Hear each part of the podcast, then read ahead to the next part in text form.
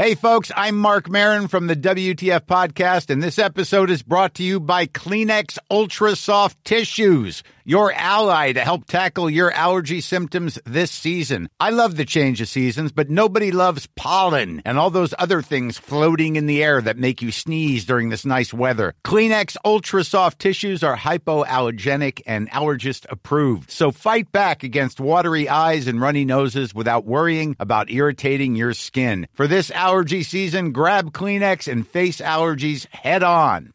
Ryan Reynolds here from Mint Mobile. With the price of just about everything going up during inflation, we thought we'd bring our prices down. So to help us, we brought in a reverse auctioneer, which is apparently a thing. Mint Mobile unlimited premium wireless. Ready to get 30, 30, bit to get 30, bit to get 20, 20, 20, bit to get 20, 20, bit to get 15, 15, 15, 15 just 15 bucks a month. So, Give it a try at mintmobile.com slash switch. $45 upfront for three months plus taxes and fees. Promo for new customers for limited time. Unlimited more than 40 gigabytes per month. Slows. Full terms at mintmobile.com. Hola y bienvenidos a Tiny Vampires, un podcast de enfermedades, ciencia e insectos chupasangre.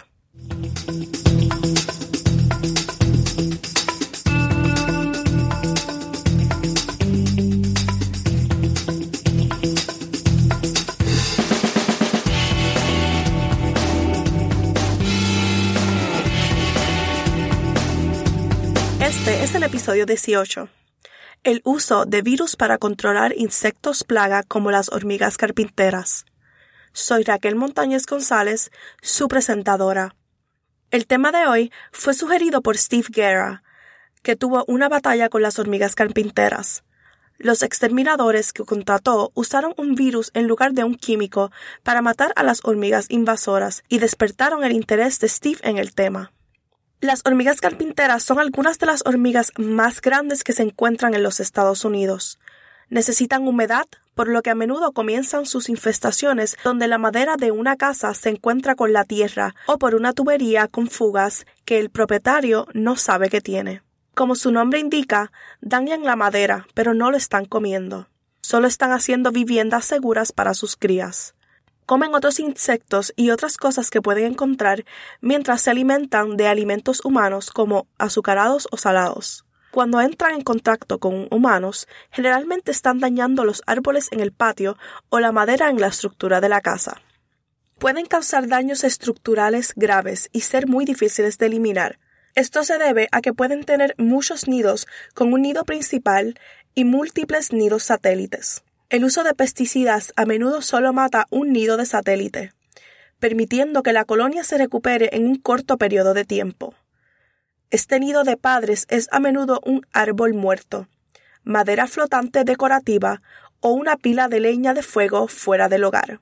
Las casas construidas en el bosque son más afectadas porque las colonias ya están bien establecidas, por lo que muchos trabajadores pueden mudarse y comenzar a hacer daño, a veces incluso antes de que la casa se construya. Ahora que he asustado a cada propietario de casa, déjame decirte cómo puedes saber si tu casa tiene una colonia de hormigas carpinteras.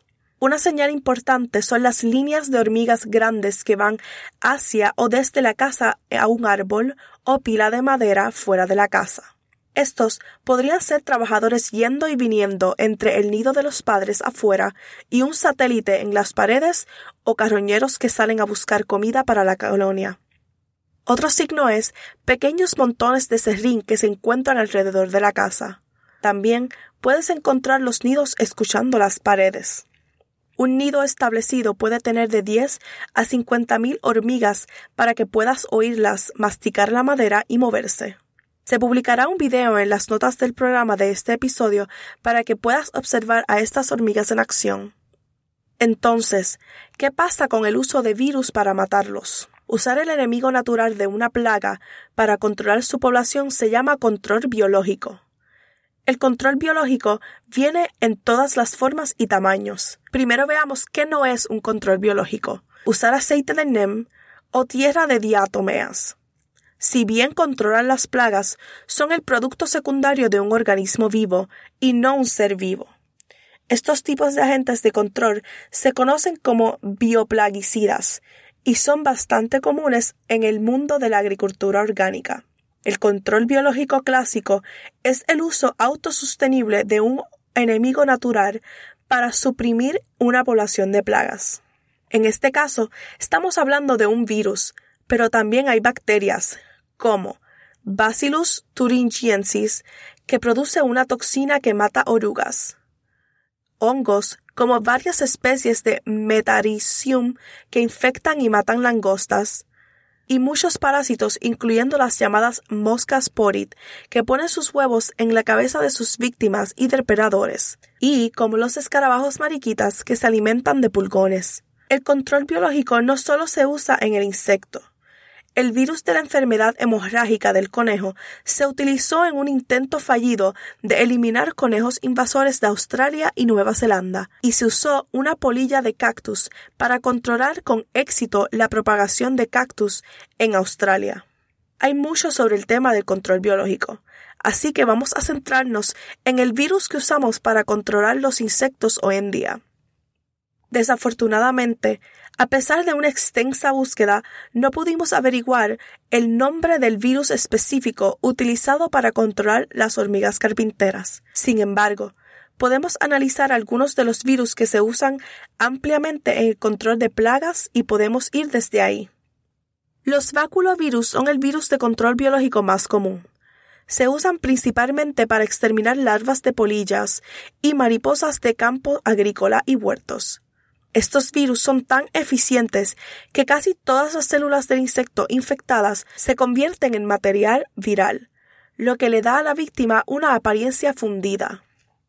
En cuanto a los virus específicos de las hormigas, pudimos encontrar gran información sobre Solenopsis invicta, que es la hormiga de fuego roja importada. Si alguna vez has estado en el sur de los Estados Unidos, donde estas hormigas son invasoras, o en América del Sur, donde son nativas, ya sabes cómo se llamaron, hormiga de fuego e invicta, que es invencible en latín. Hay cuatro virus que infectan específicamente hormigas de fuego. El primero es un denso virus.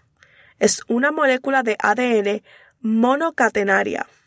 A diferencia de nuestro ADN, que parece una escalera retorcida, solo tiene un rier en un lado. Esta es la misma estructura que tiene el virus del herpes. No es que estén relacionados en lo absoluto, solo que tienen la misma estructura. Por lo que podemos decir, no sabemos mucho sobre cómo funciona matar a las hormigas en este momento, pero es el foco del estudio.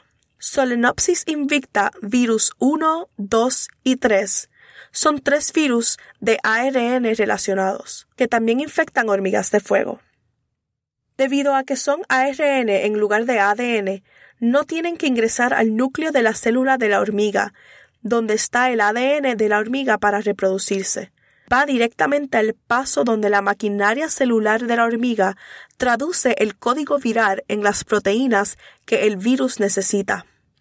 A pesar de que todos están relacionados, cada uno de estos tres virus afecta a las hormigas de una manera ligeramente diferente. Solenopsis invicta 1 o SIND1 para abreviar solo causa daño serio a la hormiga cuando está estresada. Entonces, si su colonia estaba infectada y usted repentinamente tuvo una inundación, se produciría un brote que borrará la colonia, aunque las hormigas podrían haber manejado el virus o la inundación por sí solos. El SIM2 parece afectar solo los testículos de las hormigas macho, que causan que estas hormigas se enfermen. Este virus afecta el tamaño de la colonia muy poco si es que tan siquiera lo hace. SIM3 es el virus que analizaremos más de cerca hoy. Quiero darte una idea completa de cómo los entomólogos determinan qué hace a un buen candidato para agente de control biológico. Este proceso había sido similar al utilizado para desarrollar el tratamiento de hormigas carpinteras.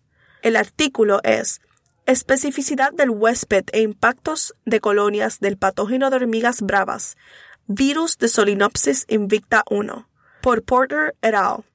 Nos mostrará cómo alguien se da cuenta de si el virus es lo suficientemente mortal como para valer la pena, y lo suficientemente específico como para no matar a todo su alrededor como son los insectos beneficiosos. No querrás gastar mucho dinero en escarabajos mariquitas para comer tus áfidos solo para eliminarlos con un rocío de hormigas.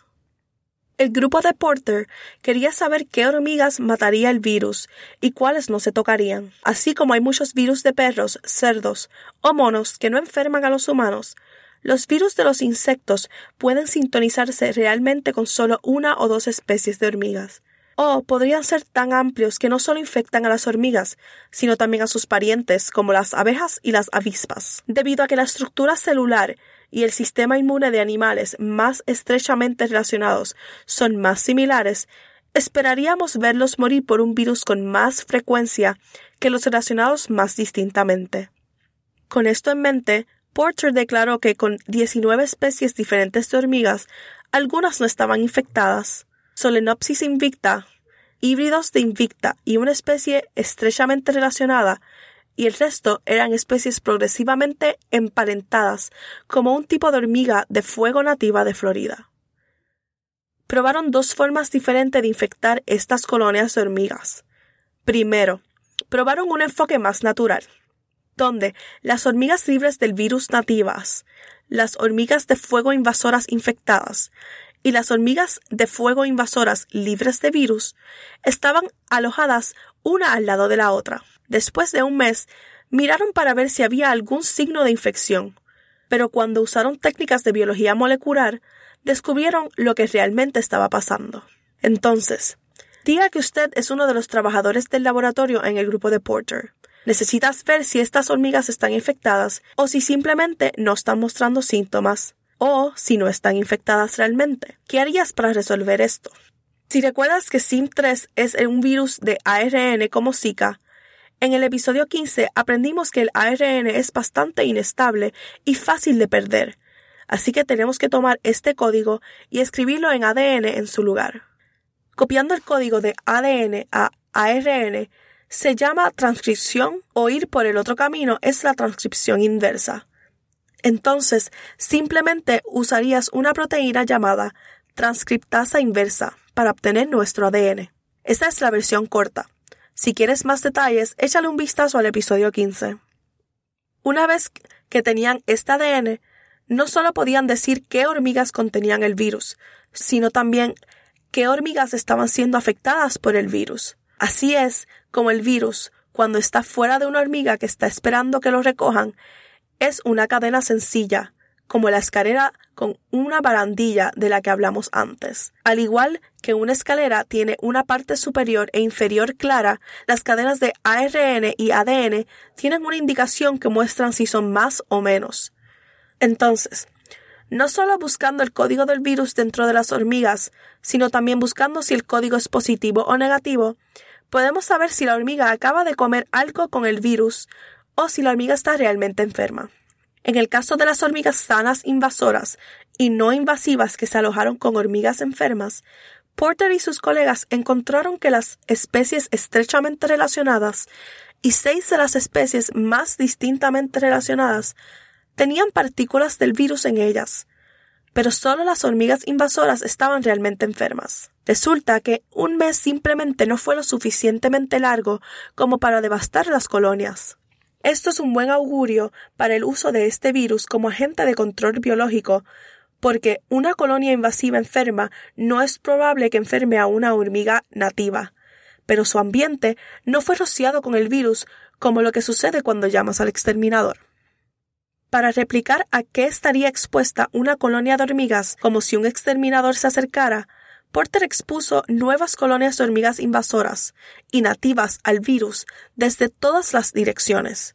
Estaban en su alimento, agua y hogares. Las colonias se analizaron para determinar el ARN viral, al igual que en el experimento anterior.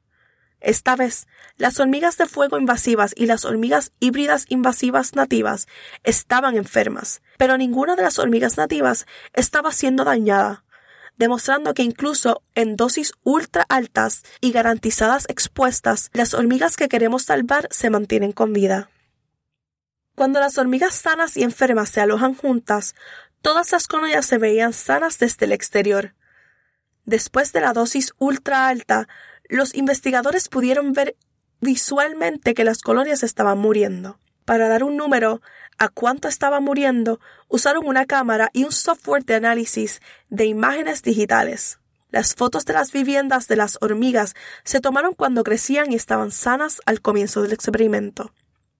Y luego, al final del experimento. En estas imágenes, los investigadores pueden ver las partes del espacio habitacional que usan las hormigas para criar a sus crías. Muchos jóvenes significa que la colonia está saludable. El software de computadora analiza esta área antes y después de la exposición al virus mientras que las hormigas nativas aún crecían y eran fuertes, incluso un año después de haber estado expuestas al virus, las hormigas invasoras disminuyeron en un promedio de 85%, con algunas colonias muriendo por completo. Esto muestra que los controles biológicos de plagas requieren mucho trabajo y que el virus SIM3 parece ser un gran agente de control. Pero la mayoría de los consumidores no lo utilizarían porque conlleva mucho tiempo destruir un nido, si es que tan siquiera lo destruye en absoluto. Es muy probable que este virus en particular se utilice para esfuerzos masivos de control. Porte trabajó para el Servicio de Investigación Agrícola del Departamento de Agricultura de Estados Unidos. Ahora que respondimos a la pregunta de Steve, quiero hablar un poco sobre las ventajas y desventajas del uso de virus como agentes de control biológicos para cualquier insecto.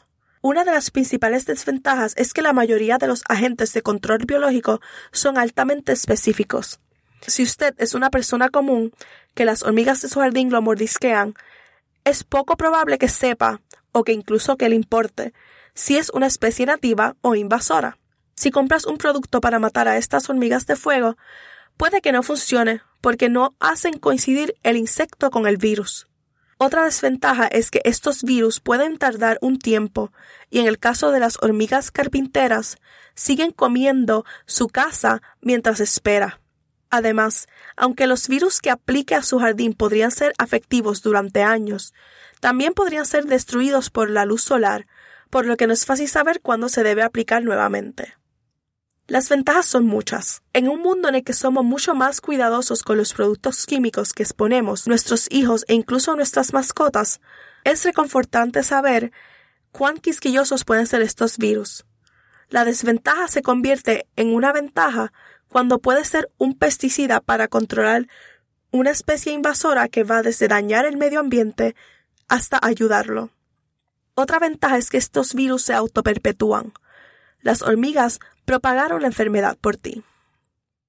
En el próximo episodio vamos a cubrir por qué los parasiticidas orales no están disponibles para los gatos y por qué los parasiticidas tópicos a veces pueden ser peligrosos. Este tema fue sugerido por Yvonne Harris. Ella envió la solicitud a través de la sección de contacto del sitio web tinyvampires.com. Un anuncio más. Raven se va a graduar con su maestría en ciencias en entomología el próximo mes y quiere agradecerles a todos por seguir el camino de su escuela graduada con ella. Espero que hayan encontrado y continúen encontrando este podcast informativo. Califique y revise ya sea este podcast o a Raven en tinyvampires.com para contarnos cómo él estamos haciendo. Si tiene alguna sugerencia de tema que le gustaría escuchar, envíelo a través de Twitter a Tiny Vampires Pod, a través de Facebook o a la página de contacto del sitio web. Mientras estén en la página web, échale un vistazo a las notas del programa, créditos musicales y más. Gracias por escucharme. Soy Raquel Montañez González, estudiante de doctorado de la Universidad de Notre Dame y financiada por el Instituto Nacional de la Salud.